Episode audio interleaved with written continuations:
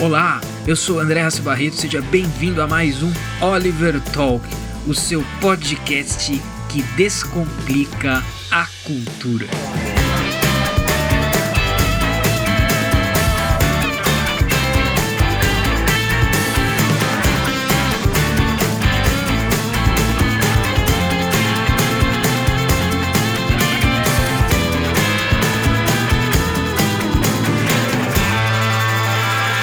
Boa noite a todos, sejam bem-vindos a mais uma live de domingo aqui do Oliver Talk. Estamos aqui na nossa série especial, no nosso curso aberto de marxismo, como eu estou chamando. Né? Teremos aqui, tivemos na semana passada, teremos hoje, teremos mais um na semana que vem. Depois, no outro domingo, a gente vai ter uma outra coisa diferente que a gente vai falar posteriormente.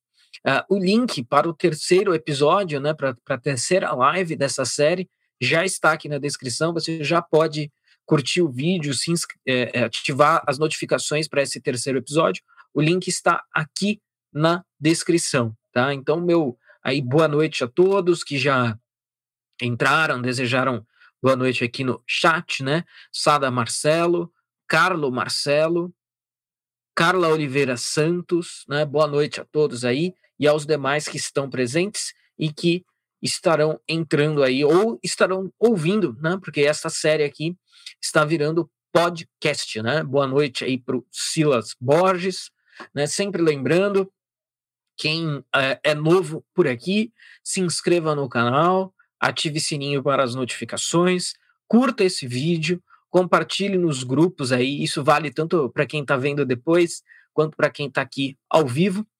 Então, fa fazer todas essas ações ajuda bastante a gente aqui no canal. Agradeço aí fortemente a todos. Hoje nós teríamos a ilustre presença do Oliver, mas ele teve um probleminha técnico em casa com o computador, então não pôde estar aqui presente. Nós vamos continuar, gente, aquilo que a gente fez, começou na, na semana passada, né? Então vou dar uma contextualizada muito breve aí para vocês qual que é a ideia, né? A ideia é entender marxismo um pouco mais a fundo, se debruçando sobre as obras do Marx, né? Porque, como eu falei, a gente tem vários problemas, né? O pessoal que vê marxismo cultural embaixo da cama, é, mas não sabe definir bem as coisas. Então, a ideia é se voltar para o marxismo na, tal como ele aparece nas obras do Marx, na medida do possível, porque isso também é, um, é, é bastante difícil, né? Como eu já destaquei e sempre destaco, o Marx em vida é, já via uh, já via desdobramentos do seu pensamento que ele não considerava dele, mas que ele considerava marxistas, né? Ou seja, de adeptos das suas ideias. Então esse é um problema uh, constante aí quando a gente vai discutir marxismo. Mas o nosso objetivo aqui, considerando o nosso público, né? Eu acho que 90% do ou mais até do público deste, desta série, desse curso, né? E aí depois dessas, desses três episódios, a gente ele volta, ele volta algum dia com algum outro texto do Marx e e assim sucessivamente, sem, sem data prevista para acabar, tá? Essa, essa é a nossa ideia, o nosso propósito aqui. É, então, 90% do público aqui provavelmente vai ser de não marxistas, mas interessados em se aprofundar um pouco, entender um pouco mais, né? Eu acredito que a maioria será isso. E, inevitavelmente, esse vídeo aqui, porque ele vai aparecer como vídeo relacionado a outros vídeos, enfim, vai acabar caindo aí uh, nas mãos, entre aspas, de pessoas de esquerda. Então, em alguns momentos, eu vou ano, uh, na, na, na, live passada, eu fiz alguma ressalva nesse sentido. Uh, devo fazer nesse vídeo aqui de hoje também. É, já tive a oportunidade de, de conversar aí, de discutir, de debater também com muitos marxistas, então eu sei as linhas de raciocínio que eles costumam adotar e as réplicas que eles costumam dar, que são, não, isso não é marxismo. Não, o Marx não era isso, o Marx não era aquilo. Eu até ironizei no vídeo anterior que, pela ótica aí do, de certos marxistas, o Marx não era nada, né? Porque se você fala que o Marx era um positivista, ele nega. Fala que o Marx era um gnóstico, ele nega. Fala que o Marx era uma pessoa deplorável na sua vida pessoal, ele diz que isso não importa. Né? Se você apertar um pouco mais esse marxista aí, ele vai ele vai negar até que o Marx existia, né? O Marx sequer existia, então uh, não cabe a gente aqui ficar falando. Só, só, só, você só pode fazer uma coisa de endeusamento e uma coisa agiográfica, né? Que é aquela é uma biografia santificada. Só isso pode ser feito com relação ao Marx, nada mais. É, mas quando a gente, a gente, vai ver aqui, vai sustentar é, com base nas obras do Marx, esse é o meu objetivo. Então, considerando que o nosso objetivo aqui é entender um pouco mais de Marx a partir das suas obras, então não é a partir de desdobramentos, não é a partir de marxistas, não é a partir das, dos eventos históricos que sucederam devido ao marxismo, né? Então, pelo menos, pelo menos assim, nada disso é o objetivo primordial. O objetivo é passar aí por todas as obras do Marx, ou pelas principais obras do Marx, uh, até que isso se esgote, e aí sim a gente vai poder pensar em desdobramento. Então, e, e por isso que a gente não vai focar, a gente sempre vai mencionar, mas a gente não vai focar eh, em marxismo cultural, porque o marxismo cultural é um desdobramento do marxismo, e não você encontra uma presença muito rarefeita eh, de elementos culturais como importantes e presentes na arena revolucionária uh, na obra do próprio Marx, tá? Mas a gente vai vai desdobrar isso com, com bastante cuidado aí, ó. O Oliver não está aqui presente com a gente no vídeo, mas está aqui, ó, deixando uma mensagem importante, ó. Não se esqueçam de compartilhar, curtir e se inscrever agora, principalmente que tem mais gente assistindo ainda. Se não for aqui já inscrito no canal, se inscreva, ah, o terceiro vídeo desta live, o link está na descrição. Você já pode ir até lá, ativar a, a, as notificações, curtir o vídeo, compartilhar. Semana que vem estaremos aqui novamente para mais um episódio desta série. É, eu separei, eu preparei algum material aqui. Lembrando, gente, neste momento, a obra sobre a qual nós estamos nos debruçando é o Manifesto do Partido Comunista. Eu mostrei na live anterior este esta edição aqui, que é a única edição física que eu tenho. Eu separei um material que vai me exigir muito pouco é, que eu consulte o manifesto na live de hoje. Então, eu separei aqui um material, eu não sei em quanto tempo eu irei esgotá-lo.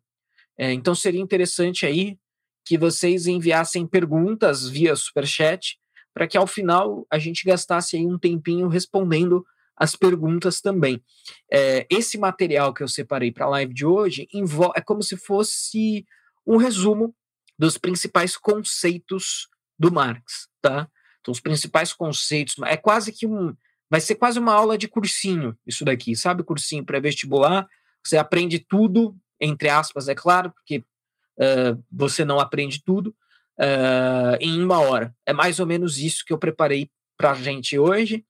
Então, se tiver dúvidas, pontos aí, né? Manda aquele super chat aí, nem que seja de dois reais, só para a gente ser justo aí, e a gente responde no final, tá? Lembrando também, eu vou pressupor que a grande maioria assistiu a live anterior, mas é obviamente é óbvio que não é uma condição necessária, né? A gente dá uma breve retomada em, em tudo, num geral, mas quem não assistiu a live anterior também acho que está interessado nesse assunto, a gente recomenda fortemente que assista e assista também a live é, da semana que vem, além dessa agora, evidentemente, a, a, a que a gente está promovendo aqui agora. É, então, mais uma vez, a nossa, nossa base é o Manifesto do Partido Comunista, que é um livro bastante curto, que também tem. Uh, por que, que eu escolhi fazer isso que eu disse agora há pouco? Não foi uma coisa aleatória porque os principais conceitos do Marx, digamos, eles aparecem de uma forma um, mais precária, mais rudimentar, mais limitada, né? Porque aí, aí, a gente pode conceder essa, essa, essa vantagem, né? Olha, é um texto muito pequeno, de cunho panfletário, então não era para você, não tem uma argumentação filosófica ali dedicada, né? Porque não era esse o propósito do texto. Mas esse é um, por isso que eu escolhi também esse texto para começar, né? Eu escolhi esse texto para começar por essa razão, né? Por ser uma, ser uma coisa mais fácil, serve bem como porta de entrada, como abertura. nós não iremos. Outra coisa importante: como eu disse, o fundamento aqui serão as obras do Marx. Então, quando a gente encerrar o manifesto, a gente vai para outra, vai para outra, sem o compromisso cronológico e sem, ou seja, nós não vamos ler as obras conforme o Marx as publicou, e nós, não, nós também não iremos lê-las conforme recomendam os, os, os, comentadores marxistas, tá? Nós não faremos desse jeito, porque não é o nosso propósito aqui. Uh, mas faremos, a leitura da grande maioria delas. Então, gente, eu queria começar falando sobre o conceito de materialismo histórico e dialético. Materialismo histórico e dialético é como se fosse o método, né? O, o, a lente pela qual Marx e os marxistas enxergam uh, a realidade, e principalmente a história, porque para Marx, é, no, praticamente, quando você está dizendo a realidade, você está dizendo a história. Então, essa expressão, né, materialismo histórico e dialético, isso, isso diz muito, isso diz muita coisa. É, não, eu não vou conseguir fazer aqui um histórico e me aprofundar muito no conceito de dialética, quem tiver esse interesse, e aí desligado do contexto marxista, mas quem quiser uma explicação mais aprofundada sobre o conceito de dialética, você pode encontrar isso na Masterclass Como Debater com Esquerdistas, que a gente promoveu aqui no Oliver Talk. Tá? Lá, dentro da Masterclass, eu me aprofundo no conceito de dialética. Aqui eu vou, vou falar a esse respeito, mas obviamente uh, uh, de maneira mais reduzida, porque não é o propósito integral aqui. Então, o materialismo histórico dialético é como se fosse a metodologia né, e a lente com a qual Marx e os marxistas observam a realidade, a realidade, ou seja, a história. Então, toda a história é observada pelos. É, ela é a própria realidade. Porque, assim, se é materialista, tudo que existe é o âmbito material. Isso é fato.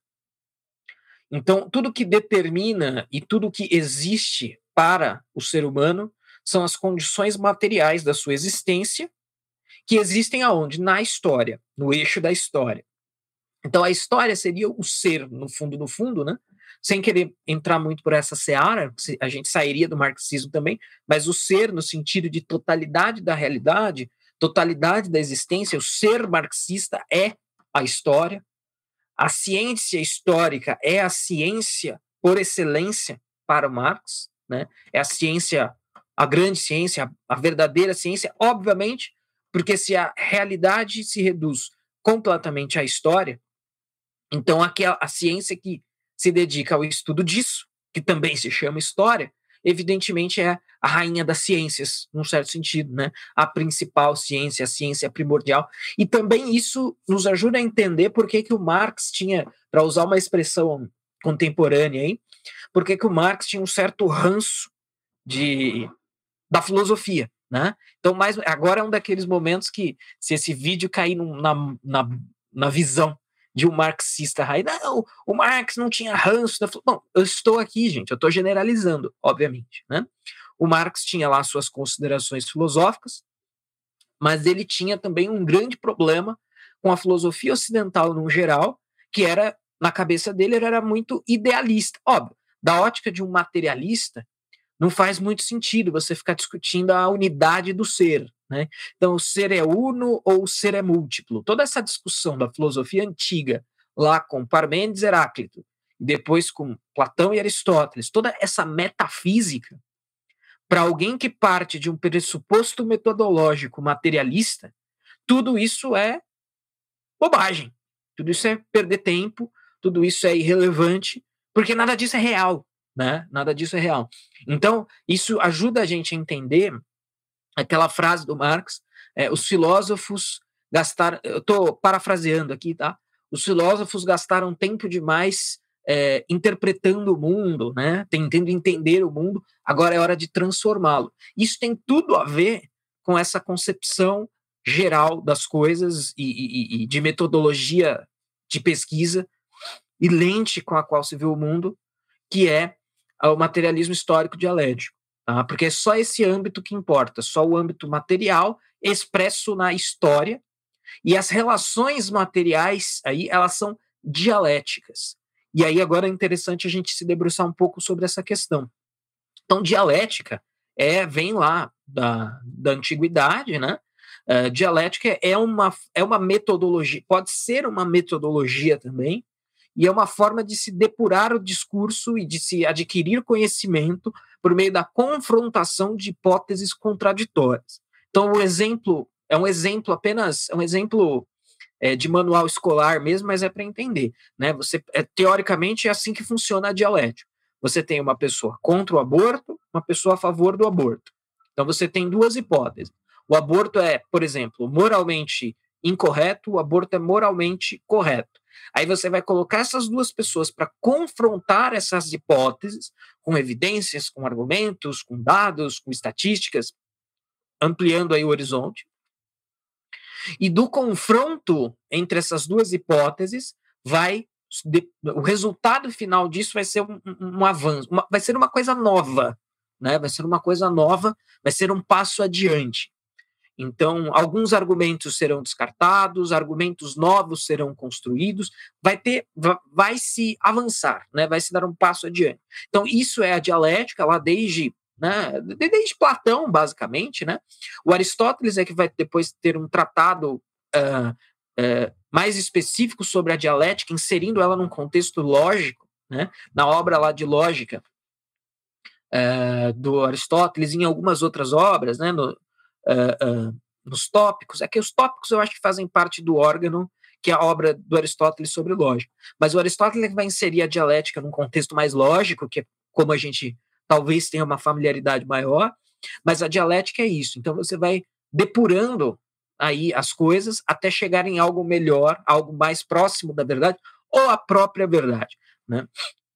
Então dialética é isso, só que para Marx, né, já não é mais apenas isso.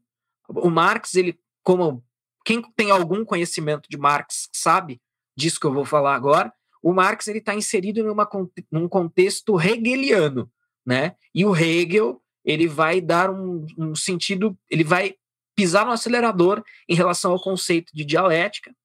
O, o, Marx ele vai ter um confronto com hegelianos, um confronto intelectual, né, com hegelianos. Inclusive, o próximo livro que eu pretendo usar para as nossas leituras aqui é um livro que eu considero essencial do Marx, que é a Ideologia Alemã, que está justamente fazendo um registro desse conflito intelectual entre os uh, Marx e os jovens, jovens hegelianos, os hegelianos de esquerda, essa coisa toda, que não vou entrar e nem me aprofundar nisso é, agora. Mas o Hegel, então, ele vai dizer: olha, a história. Olha como a gente, E aí vocês já conseguem entender a relação entre as coisas. O Hegel vai dizer: olha, dialética não é apenas uma, uma forma de depuração do discurso. Dialética é como a, a história transcorre de forma dialética. Só que, resumidamente, para o, He o Hegel, ele ainda está inserido num contexto muito metafísico, né? Então, é, é, a história se desenrola de uma maneira dialética, mas o, o, ponto final desse desenrolar dialético seria a realização do próprio espírito. Né? Então, tem aquela obra do Hegel chamada Fenomenologia do Espírito. Então, enfim, e, e aí, a, a, a, é, por meio da dialética, que o curso da história vai se transcorrendo por meio da dialética, mas é o ponto final é o espírito. Né? Então, para o Hegel, ainda há é, a, a dialética, assim, na dialética clássica, quando você confrontava hipóteses e você via contradição, as hipóteses contraditórias elas eram jogadas fora. Com o Hegel já é diferente. Com o Hegel, é esse, esse quando a gente tem a dialética sempre vai ter essa ideia de confronto, porém quando você tem esse confronto e você tem contradições, você acaba a síntese entre as teses opostas, ela vai gerar algo novo mesmo que essas ideias, então, justamente, elas são ideias opostas. Em vez de você descartar uma ou a outra, a, a falsa, você tem uma espécie de junção e isso gera uma tese nova e assim sucessivamente, assim sucessivamente, e isso é o próprio transcorrer da história. Como que isso se insere, então, portanto, finalmente, no materialismo histórico dialético do Marx? Bom, as contradições, se tudo é material e histórico, onde que está o dialético aí? O dialético está na contradição entre as relações materiais das, das classes, no caso do Marx, né? Então nós temos o quê? É, por exemplo, o exemplo clássico é nós temos uma clara contra. Então, o que, que no fundo, no fundo, por que, que o Marx vai dizer que a história é a história do conflito de classes? Porque a dialética da história vai ser entre as classes proletária e burguesa, e assim sucessivamente. Né? Uh, e assim sucessivamente eu digo, assim a história transcorre né? entre a dialética entre essas duas classes. Isso, gente, mais uma vez, para o que está caindo aí na, na, no, no marxista que está assistindo esse vídeo. Isso é um resumo. Existe, uh, por exemplo, existem minúcias desse, desse pensamento. Existe uma obra, eu não, eu não lembro se essa obra é só do Engels ou se o Marx assina a obra junto. Mas existe uma obra que é um calhamaço desse tamanho. Acho que foi o nosso amigo Rubens Enderle que traduziu para Boitempo, se eu não me engano. Chama Anti-During. Né? Anti-During numa pronúncia inglês é Anti-During, é, numa pronúncia, no máximo que eu consigo aí, de uma pronúncia alemã. Nesse livro, o nosso amigo Engels, ele pira na batatinha um pouco mais e ele vai dizer que a realidade inteira é dialética, tudo é dialética, a natureza é dialética, tá? Os átomos são dialéticos. Isso é interessante porque muito justamente algumas pessoas, né, isso é um outro assunto também, e eu já falei desse assunto em outros lugares, mas obviamente que algumas pessoas vão dizer, entre elas o Eric Fögling, né, se não sou eu que estou dizendo, que o Marx ele está perfeitamente inserido na tradição da, da ciência política moderna ao ser um gnóstico. E, ao, e o materialismo histórico dialético é essa espécie de lente universal, esse, esse conhecimento especial, que é o, a gnose da coisa, é esse conhecimento especial com o qual a gente finalmente consegue observar a realidade tal como ela é, né? Então isso faz muito sentido, tá? Isso faz muito sentido com essa interpretação uh, do, do, do Marx como um gnóstico, né? Então, até então, a gente olhou para a história com um olhar sem enxergar um conflito de classe. Mesmo depois do Marx, muita gente olha para a história e não a lê com as lentes do, Marx, do materialismo histórico e dialético. E ao fazer isso, essas pessoas estão uh, essas pessoas estão inseridas no, elas não estão vendo as coisas tal como elas são. Elas precisam ter adquirir aí, passar a, a, a, se, a, se uh, passar a, a, se utilizar, a se aproveitar do conhecimento do Marx, do materialismo histórico dialético do Marx, para enxergar as coisas tal como elas são. Então, isso, isso é tipicamente, caracteristicamente gnóstico. Né? Então, faz bastante sentido. É, então, né, até num resumo dessa primeira parte, é, a sociedade é baseada nas relações materiais, então tudo na sociedade é baseado pelas, nas relações materiais, até mesmo porque só isso que existe, só existem as relações materiais, não existe outro âmbito. Então a gente entende mais uma vez, por que materialismo, por que histórico, por que dialético, tá? É, então a sociedade é baseada nas relações materiais determinadas pela economia, onde, qual que é o, qual que é o chão? É a história, né? O chão diz, isso acontece onde? Isso acontece na história. Então, por isso é materialismo, por isso é histórico. E mais daqui a pouco, na, no, no prosseguimento da nossa, do nosso resumo, a gente reforça o porquê que é dialético. Uh, isso também tem a ver com uma frase do Marx, que te, até é uma frase de um que dá título a um livro, é um livrinho interessante até, não é um livro desprezível, é, é um livro de teor marxista, mas não é desprezível. Chama Nada que tudo que é sólido se desmancha no ar. Do o autor do livro é um cara chamado Marshall Berman. Mas essa frase, ela é uma frase marxista ou do Marx, Então, nada, nada é eterno. Tudo está sujeito à transformação. Evidente. Isso também é uma consequência do. Se tudo que existe é um material, é o âmbito material, é uma espécie de leitura um pouco empobrecida do filósofo antigo Heráclito, né? Então, tudo muda, tudo muda. Bom, o Heráclito estava numa outra, inserido numa outra tradição, num, num, outro contexto, mas é, se tudo que existe é a matéria, é evidente aos olhos que a matéria muda, a matéria se transforma. Então, a matéria se transforma, tudo que existe é matéria, logo tudo se transforma. Tudo está suscetível à transformação. E aí você pode fazer várias interpretações é disso. Inclusive, eu acho que essa é a veia filosófica profundamente anticonservadora do marxismo.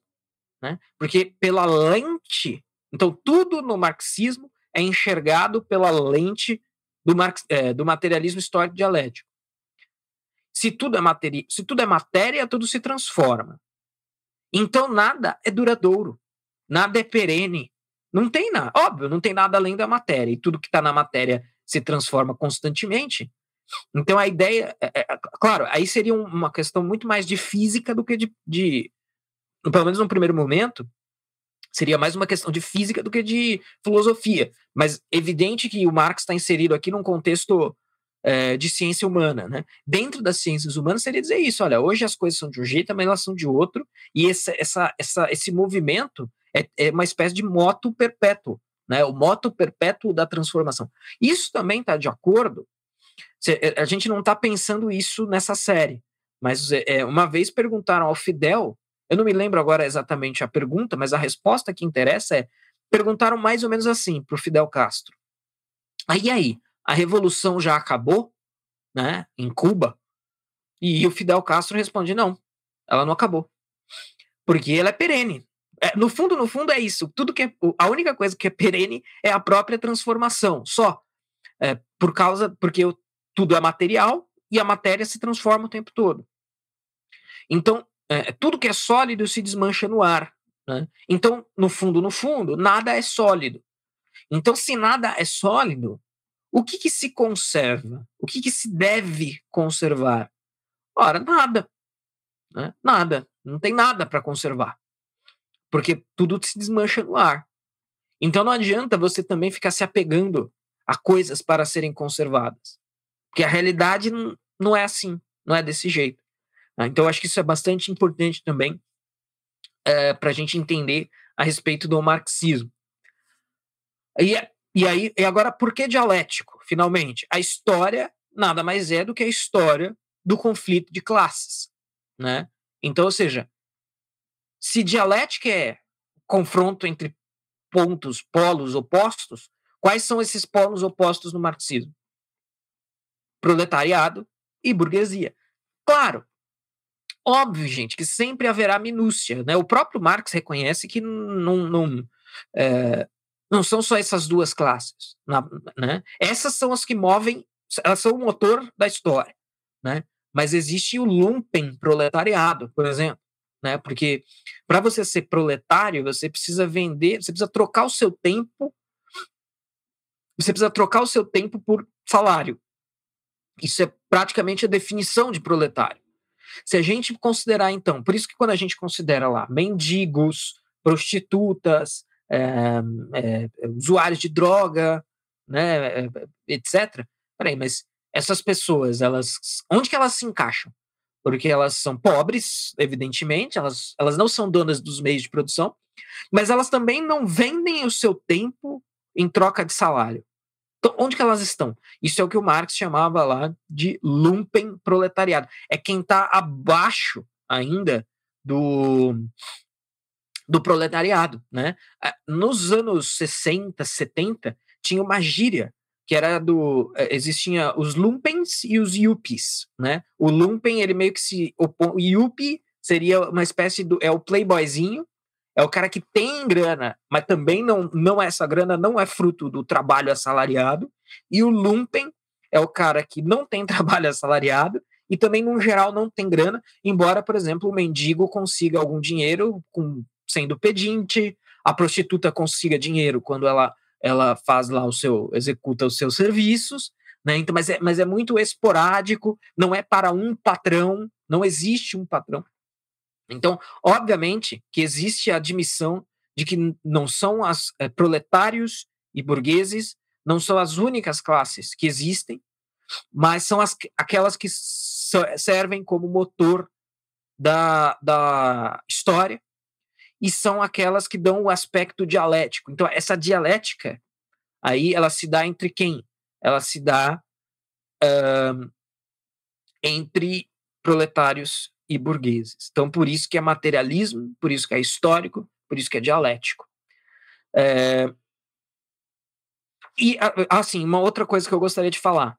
Quando a gente pensa, então, que nessa frase, né, a história é a história uh, do conflito de classes. A gente pode. Ela é uma frase inteligível, né, ou seja, a gente consegue entender o que ela quer dizer.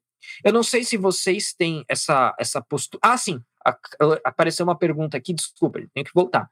Então, existe o proletariado e, os, e a burguesia, existe o lumpen proletariado, existem os funcionários públicos, por exemplo, que não se encaixam exatamente em nenhuma dessas duas. Existe a classe pensante, a classe pensante barra classe, classe artística, né? Então, se a gente pensar um pouco mais em termos atuais, né, uh, vamos pensar no professor universitário. É que o professor universitário da universidade pública é um caso, ele é um, ele é um funcionário público, mas vamos pensar num grande e prestigioso professor universitário do que não seja funcionário público, né? É um tipo de classe, entre aspas, o sujeito ganha um valor acima do que normalmente o proletário ganha, e ele, uh, ele dispõe de um certo ócio pensante, né? Então, ele, sim, ele, ele é uma classe à parte, né? Mas não é esta, esta não é a classe que impulsiona o motor da história.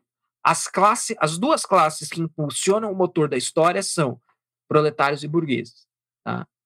Agora, voltando no que eu estava dizendo.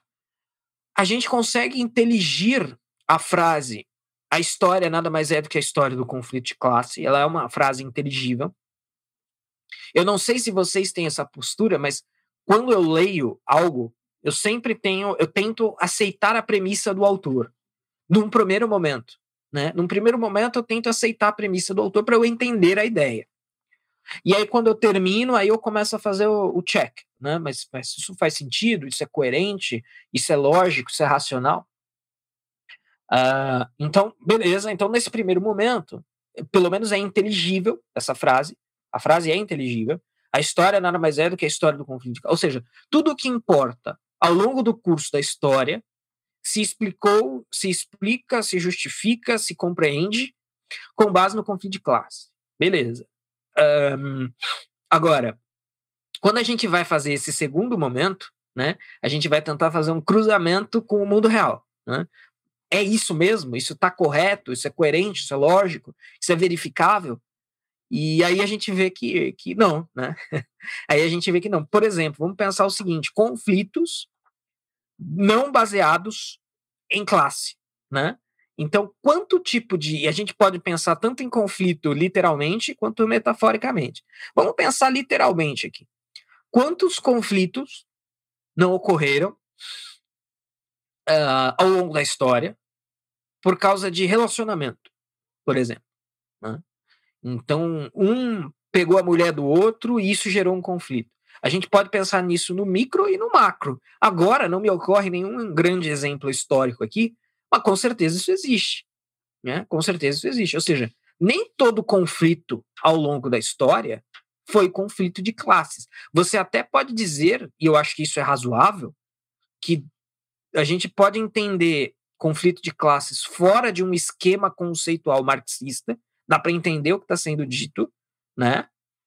E você pode admitir perfeitamente bem que isso tem o seu sentido, né? Faz sentido falar isso.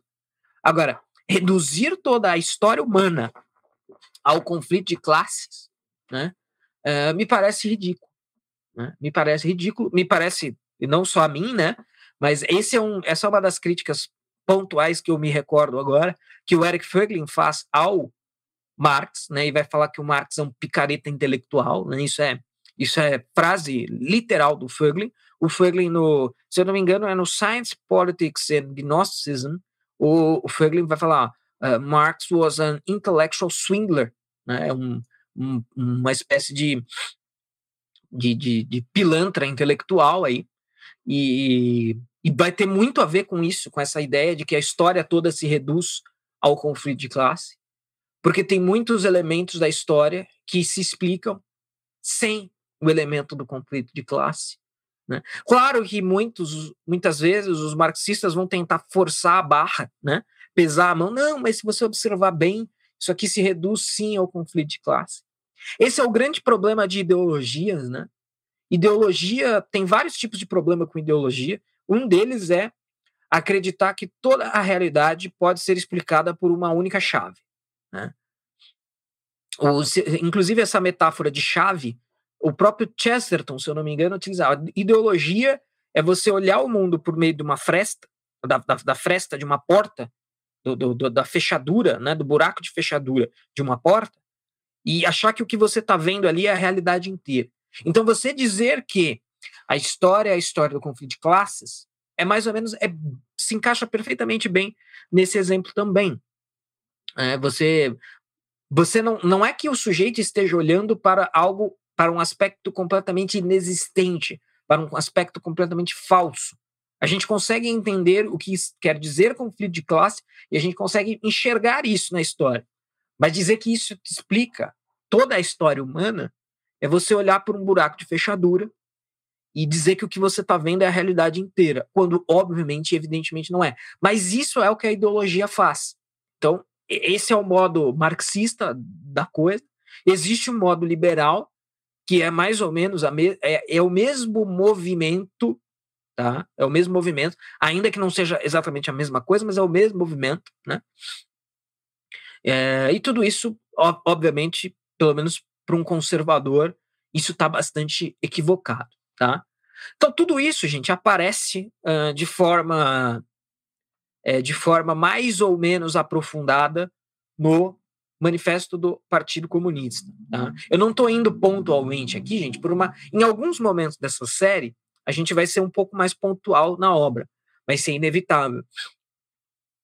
Mas, como eu disse na, na live anterior, não estou indo tão pontualmente é, para não ficar maçante, né? Para não abrir aqui e ler uma página. Quando eu, tem 80 pessoas, quando eu voltar tem, tem 20, né? Para ter um pouquinho mais de dinâmica, embora eu não seja o sujeito mais dinâmico do universo, é, eu estou conduzindo a coisa dessa maneira. Então, alguns outros conceitos que eu gostaria de mencionar: estrutura, superestrutura, mais-valia, alienação, valor de uso, valor de troca e fetichismo da mercadoria, tá? Então, eu queria aludir a esses conceitos que aparecem também precariamente no manifesto do Partido Comunista esses dois primeiros são particularmente importantes, né, o conceito de estrutura e superestrutura. Agora, agora a gente volta um pouquinho.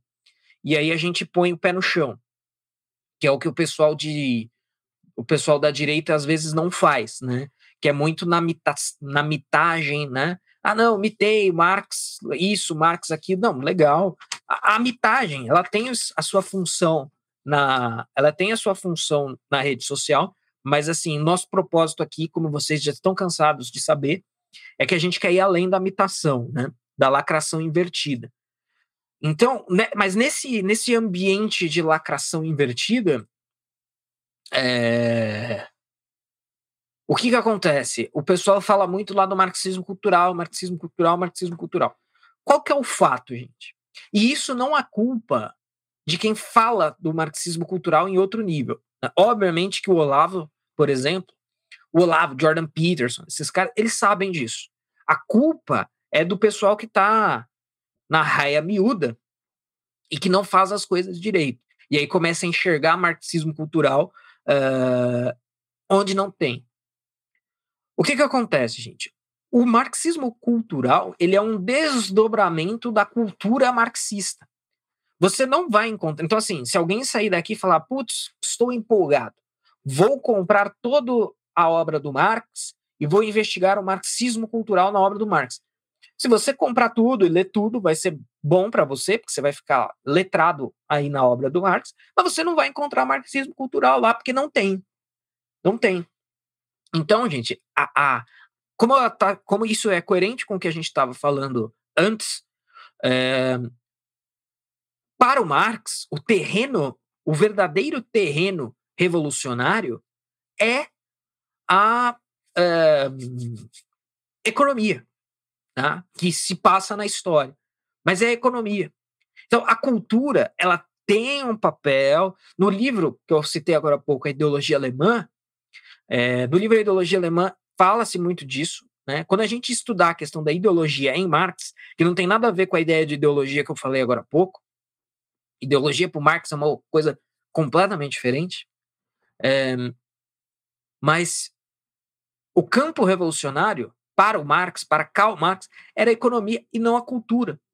Então não adianta você tentar procurar marxismo cultural na obra do Marx, você não vai encontrar. Ah, então o Marx está liberado de culpa. Não, não, porque o marxismo cultural vai surgir depois na cultura marxista.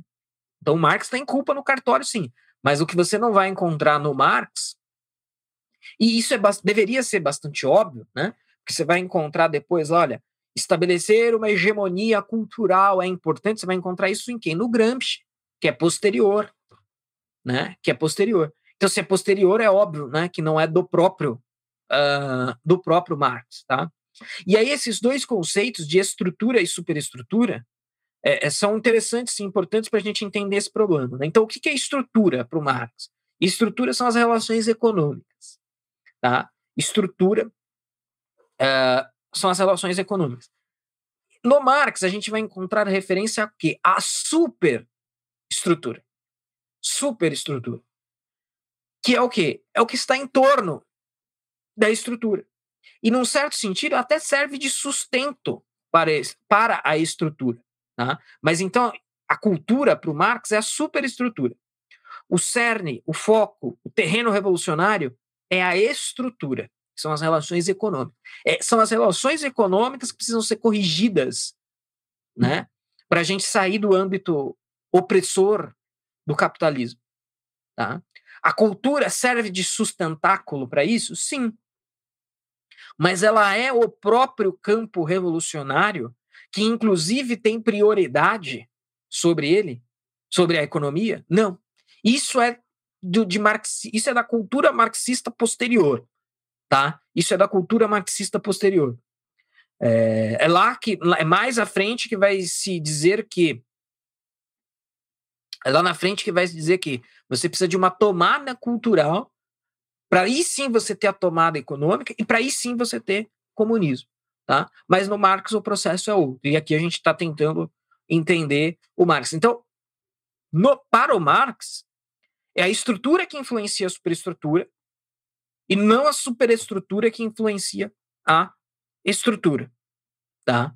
Então, a, a, a, a primazia em Marx é total pelas relações econômicas, pela estrutura, e não pela superestrutura pela cultura. Tá? Então, por isso que eu elenquei esses dois conceitos com alto grau de importância para falar aqui para vocês hoje. Tá? Depois, eu selecionei o conceito de mais-valia, né, que, que é um conceito importante é, para o Marx. Né? É, e, assim, talvez o conceito mais popular, né? não sei, não, não tenho nenhum termômetro objetivo para isso, mas tem a impressão que fala-se muito né, de mais-valia, que tem a ver com o quê? Os trabalhadores vendem a sua força de trabalho para a indústria, mas as indústrias ficam com a maior parte do lucro. Então, essa parte que sobra é a mais-valia, tá? que aí pode ser entendida como lucro. Né? Então, você vai produzir um carro. Né? Vou, vou pegar um exemplo precário aqui, porque nunca vai ser um sujeito só uh, nunca vai ser um sujeito só que produz uh, um carro inteiro, né? Sempre a coisa vai ser subdividida. Mas para fins de exemplo, né? Para fins de exemplo, entendam aqui. É, vamos supor isso, né? Você produziu um carro, o carro vai ser, vamos pensar aqui, um carro, um carro de preço médio. uh, 50 mil reais, né? Você produziu, vamos supor até que você tenha demorado um mês para produzir esse carro. Então, o dono da empresa vai vender esse carro por 50 mil reais, vai te pagar 5 de salário, vamos supor, tá? São números apenas hipotéticos, tá, gente?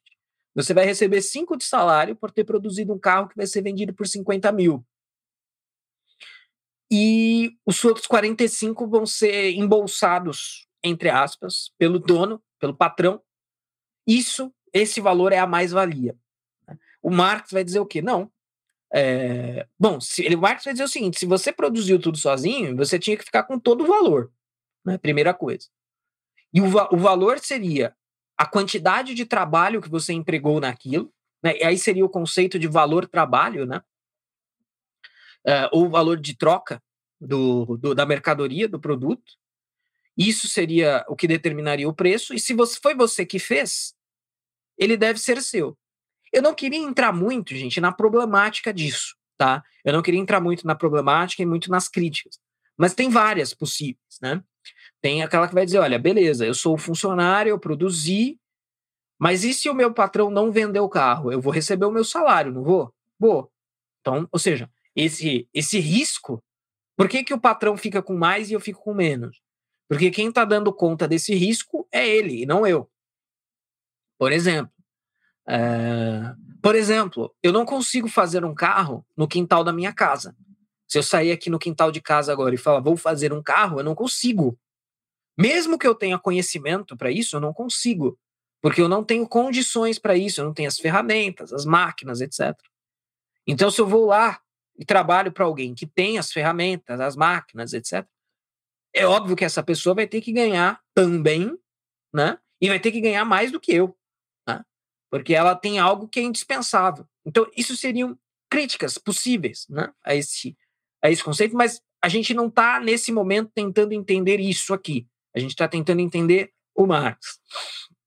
Então, o conceito de mais. o que, que é a mais-valia, afinal de contas? É esse valor aí que o, o, o, o, burguês, o patrão, ganha sobre o trabalho do proletário. E por isso que é exploração, né? Por que, que essa relação é vista como uma relação de exploração, né? É por isso, né? Você me entrega um negócio, o negócio, uh, você teve lá um, você se dedicou um certo tempo para fazer aquilo, e se dedicou por um certo tempo, gastou um certo valor, eu vou vender, comercializar aquilo por quatro vezes mais caro, cinco vezes mais caro, e você vai, vai ganhar um décimo disso, por exemplo, um décimo, um vinteavos.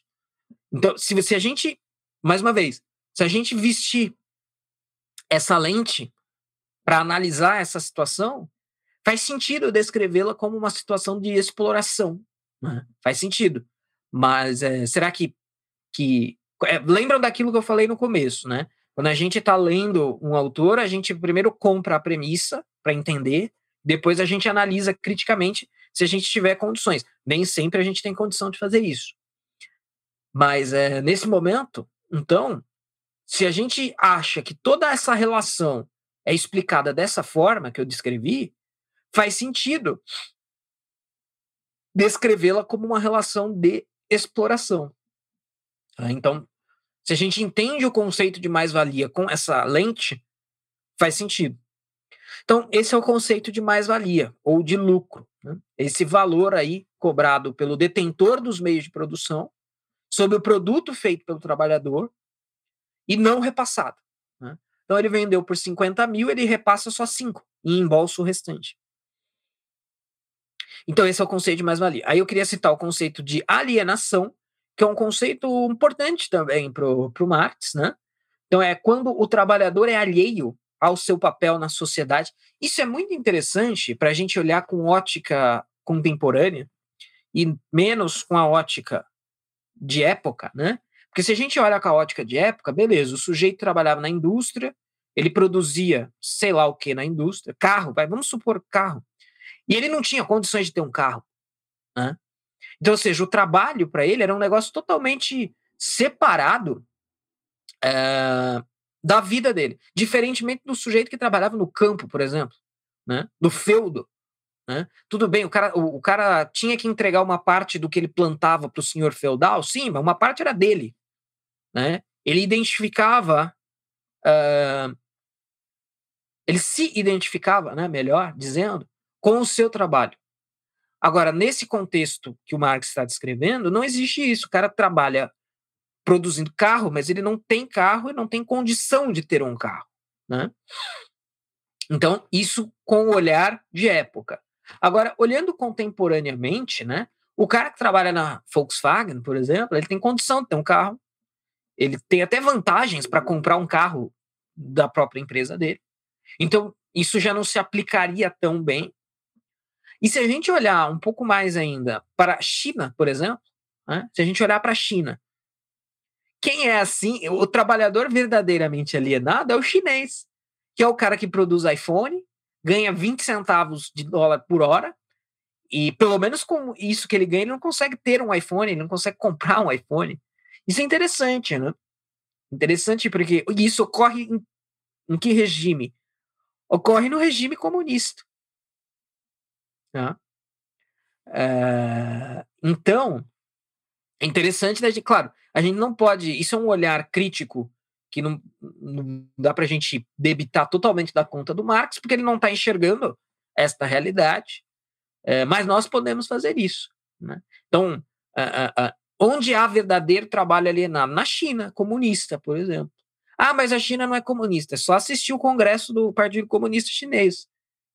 Se disser que aqueles não são comunistas, é loucura. Né?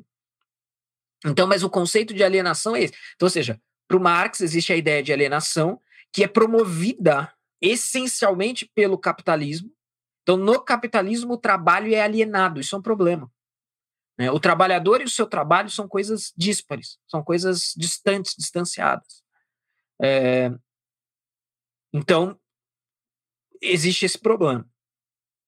Agora, os outros três conceitos, eu vou passar por eles um pouquinho mais rápido, uh, e ainda tem uma coisinha para falar, é conceitual, um negócio conceitual para falar, ao final, deixei para o final.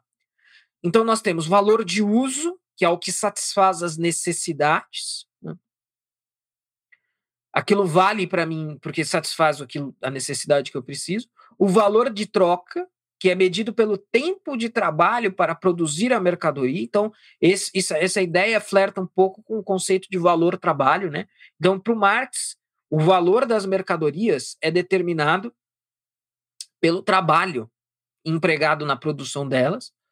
Hoje, na época, isso já era possível, mas hoje, mais do que nunca, a gente consegue enxergar como que isso é uma furada.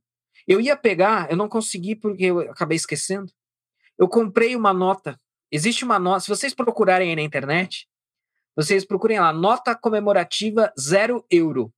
O pessoal fez uma nota, uma nota de papel mesmo, de zero euro, e o Marx está estampado nessa nota. Eu tenho isso aqui. Uh, isso daí daqui uns anos vai valer um dinheirão. Uh, eu lembro, quando eu comprei essa nota de, de zero uh, euro, se eu não me engano, eu paguei uns 50 reais né? Então, assim, é muito louco, né? É muito louco a gente tentar implementar, implementar o conceito de valor de troca, porque qual que é o valor daquilo ali? Aquilo ali tem um valor de curiosidade, de coleção. Aquilo ali não vale nem um centavo de euro, mas eu comprei por 50 reais. Né? Então isso é muito. O, o colecionismo, por exemplo, ele é uma grande refutação a essa ideia. Né? Muitas vezes colecionadores pagam preços por objetos né? Que não são determinados pela quantidade de trabalho empregada na sua produção. Claro que existe uma minúcia disso dentro do mar. Então, mais uma vez, né, umas três vezes eu já mencionei. Se isso aqui cair na, no ouvido de algum marxista, eu sei, meu amigo, eu sei que no interior da obra do Marx existe existe uma, um aprofundamento nesse problema. Né? A escola austríaca né, vai falar lá do, do valor subjetivo. O valor é, é, e é uma coisa é, importante, né? Porque veja bem, se você tem uma caneta que era do seu avô, né? E a caneta custa, o valor de uso dela é um valor, primeiro, o valor de uso dela é um valor de caneta, Né? Uh, qualquer caneta que escreva vai ter o mesmo valor de uso. Depois você entra nos materiais, na produção, na marca, aí você vai ter uma outra variação de preço. Mas você nunca vai ter uma caneta, por exemplo, olha, não, essa caneta aqui para mim ela não tem valor, é inestimável, ou sei lá, eu venderia por 50 mil por causa do valor subjetivo que ela tem para mim. Mas aí ninguém vai pagar porque é subjetivo, é seu, não é do outro. Né? Uh, o outro não tem essa subjetividade com aquele objeto. Mas de qualquer forma, mas às vezes ocorrem situações em que isso é existe essa compra e a ideia de que o valor de, um, de algo está determinado pelo trabalho empregado na sua produção é, acaba sendo aí bastante controversa, tá? E aí, por fim, eu queria citar o conceito de fetichismo da mercadoria, porque é um conceito interessante, né? O, o que, que vai dizer o fetichismo da mercadoria? Ele vai dizer uma coisa que, inclusive, eu acho que é um dos conceitos mais coerentes do marxismo. É um conceito coerente do marxismo. É, então, assim, é aquela coisa também do relógio quebrado que marca a hora certa duas vezes por dia. Que é mais ou menos o seguinte: o que seria o fetichismo da mercadoria? Apple. Né? Muita gente. Uh, muita gente compram o produto Apple não por causa de funcionalidades que apenas ele tenha, mas porque quer mostrar, né? Ou seja, tem uma relação fetichista, né? A relação da pessoa com aquele objeto, ela é fetichista. E, é, e de certa forma, irracional também. O que é um elemento do próprio fetichismo. Então, o sujeito quer andar por aí, o que, que ele quer fazer? Ele quer fazer isso aqui, ó. Ele quer colocar isso aqui uh, de forma que ele mostre para os outros que ele tem este produto. Né? Ele tem uma relação com este produto. Então, isso é o fetichismo da mercadoria. Tá? Eu acho que o Marx acerta por caminhos e linhas totalmente tortas, mas acerta. Uh, de fato, isso é, é um fenômeno que de fato existe. Algumas pessoas, de fato, têm uma relação fetichista com certas mercadorias. Tá? mas eu acho que isso tem mais a ver com a modernidade, né? Uh, uh, com uma, uma um, um, certo perder dos valores, né? Um perda de valores, do que exatamente com, com o pacote marxista. Tá? Mas o conceito de fetichismo da mercadoria diz isso, então. Né? Aí que talvez entre o elemento do que as pessoas tiram sarro na internet, né? Uma calça, 50 reais. Você coloca lá um jacarezinho na calça, a mesma calça passa a custar 300 e as pessoas compram, né? Porque elas têm esse fetichismo com a mercadoria de certas marcas, por exemplo, tá? Então dizer que isso não acontece é loucura. Isso, isso de fato é, acontece. Ah, gente, então eu vou encaminhar, eu vou falar algo, não, ninguém saia ainda, porque eu ainda vou dizer algo conceitual que tem a ver uh, com o todo aqui da live, Teve um superchat que eu vi, mas não era pergunta, e eu não consigo acessar ele aqui. Então, se alguém quiser mandar alguma pergunta via superchat, aproveita esse intervalinho. Eu quero compartilhar com vocês uma coisa agora que eu já falei em outros momentos e que foi o título desta live, né? Como você é um marxista sem saber. Por que que essa... É, e aí tem tudo a ver com os conceitos que a gente discutiu hoje. Eu já contei isso em outros lugares, então talvez alguém já saiba, já lembre disso. Mas eu falo de um teste que eu faço, e é um teste mesmo, né? Que é assim: se eu estou num determinado ambiente, eu lanço a seguinte pergunta: Alguém aqui é marxista? Aí, tá, alguém levanta a mão ou ninguém levanta a mão, beleza. Eu, mas eu lanço essa pergunta primeiro: Alguém aqui se considera marxista e tal? E o ideal, para o experimento funcionar bem, o ideal é que ninguém levante a mão. Uh, aí eu faço a seguinte pergunta, eu faço uma outra pergunta. Eu pergunto, por que existem pobres? Né? Por que existe por que existe pobreza? Por que existem pobres? Aí eu lanço essa pergunta também. E lembrem, ninguém disse que era marxista. Né? Eu perguntei, ninguém levantou a mão. Ou, sei lá, alguém que não levantou a mão dá a seguinte resposta. A pessoa responde assim: olha, Existem pobres porque existem ricos, né? A economia ela é um jogo de soma zero, né? existe um total de riqueza na, na sociedade, e para você ter mais riqueza que o outro, você precisa tirar desse outro. Né? Então, uh, você não tem, mas quer ter, você precisa tirar de alguém para que você tenha. E por isso que existem ricos e pobres. Os ricos são os que conseguem tirar mais e os pobres não conseguem tirar de ninguém. Essa é a resposta tipicamente marxista que a gente explorou aqui na live de hoje, né? Porque o sujeito que está respondendo isso, olha, a economia é um jogo de soma zero e existem pobres porque existem ricos, é, é o cara que está dizendo o seguinte: existem exploradores e explorados. Os exploradores são ricos, os explorados são pobres. Então é um sujeito que acredita que não, talvez ele não acredite que a história como um todo, mas ele certamente acredita que uma parte da realidade se explica por meio do conflito de classe. Ou seja, a razão dele para a existência de pobres é o conflito de classe. Graças ao conflito de classes, tal como descrito pelo Marx, é que existem pobres. É por isso que existem pobres. Então, ele é um marxista sem saber. Né? Esse é um mote que a gente vai aproveitar em alguns outros momentos aí. Isso tem a, aí sim, isso sim tem a ver com marxismo cultural, né? Porque isso tem a ver uh, com a, a presença de conceitos marxistas na atmosfera que nós Então, por isso que eu falei, a primeira pergunta é muito importante. Às vezes é um sujeito que sabe o que é marxismo, que não se considera marxista, mas que dá uma resposta dessa. Ele dá uma resposta marxista para a pergunta. Então, esse mais do que ninguém, né? Esse mais do que ninguém é um marxista sem saber. Porque ele acredita nisso, ele acredita que para uns terem, outros precisam deixar de ter. Não dá para todo mundo ganhar. Alguém precisa perder para que um outro alguém ganhe, tá? Então, essa é uma lógica perfeitamente marxista.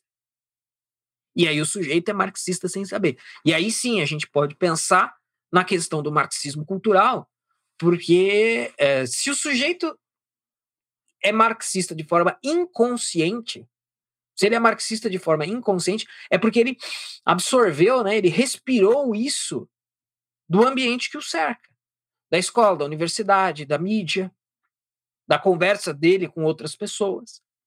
Então, o, o Marx, os conceitos marxistas eles estão tão impregnados na. O, e se eu não me engano, o, o, Nelson Rodrigues tinha uma frase que falava sobre isso, né? O marxismo é um negócio meio etéreo, né? Uma atmosfera que a gente vive, que você respira. Isso acontece e isso possibilita que as pessoas sejam marxistas sem saber. Então, isso tem muito mais a ver com o marxismo cultural do que qualquer outra coisa. Isso, a influência do marxismo na crítica literária, sociologia, história, economia, filosofia, arquitetura, né, e nas outras muitas inimagináveis áreas, isso tem a ver com marxismo cultural. Usar categorias marxistas para explicar todas as, todas as coisas que o Marx não usou para explicar. Então, o Marx usou as suas categorias para explicar a economia capitalista né? Ele tentou explicar a economia capitalista de uma certa forma e de uma certa forma conseguiu, né? De uma certa forma, não totalmente. Agora, quando a gente pega essas categorias e leva para outras áreas da vida, isso é marxismo cultural também, né? Então, quem fala corretamente oprime quem fala incorretamente. Isso é marxismo cultural. É, homens oprimem mulheres, brancos oprimem negros, heterossexuais oprimem homossexuais. E, enfim, pessoas cisgênero oprimem pessoas transgênero. Ou seja, a realidade inteira é explicada por uma forma de conflito que não é mais de. Existe um conflito. Existe, até existe o um conflito rico-pobre. Mas até, olha, dá para escantear o conflito rico e pobre. Né? Até mesmo porque hoje em termos, pelo menos gerais, é, você tem bem menos miseráveis do que você tinha. Né? você tinha há 200 anos atrás. Então, hoje, por exemplo, sei lá, qual celular, qual celular vocês acham que o CEO da Apple tem? Oh, perdão, o CEO de qualquer empresa tem. Ele tem um iPhone, igual eu tenho. Eu sou um pobre coitado. Ele uh, uh, é um CEO de uma empresa e a gente tem o mesmo celular. Então, se focar muito no aspecto econômico, hum, não funciona. Então, a, a, a realidade inteira é material, é histórica, é dialética, só que a dialética não é entre os conf o conflito de classes, é um conflito absoluto entre todos contra todos, né? Ricos contra pobres, brancos contra negros, mulheres contra homens, gays contra héteros, cis contra, contra trans, é, é, habitantes de países desenvolvidos contra habitantes de países subdesenvolvidos, e infinitamente, infinitas, infinitos conflitos possíveis. Então, isso é marxismo cultural também, pelo menos da maneira que eu entendo. Tá? Então, não tem nada de conspiratório nisso, muito pelo contrário.